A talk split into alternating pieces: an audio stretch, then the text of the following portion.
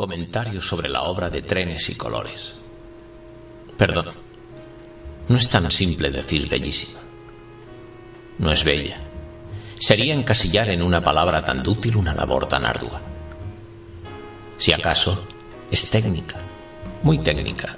Es una acuarela dubitativa entre forma y espacio, donde sus neutralizantes grises tal vez de paine se destrozan unos a otros con una ruptura de formas y contraformas hasta combinar un conjunto sólido y estructurado.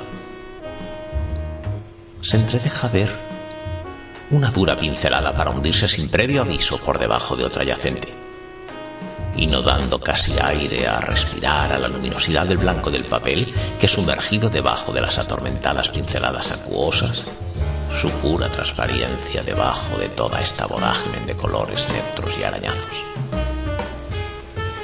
En la obra se visualizan delineando trazas gráficas como hilos que atan todas las pinceladas de la obra, como si fuera rúbrica de un punto final de obra prima. Sobre su huella de personal estilo y maestría de nuestro amigo Kubi. ¿Qué decir de su fondo tan etéreo? Donde dice y no quiere decir y su cielo plomizo, que avisté hace semanas en los ojos de este maestro y amigo. ¿Qué me importa a mí que sea una estampa o una cornocopia si la coge tal maestro y la transforma haciéndonos perder el sentido? Tu amigo, José Grimald.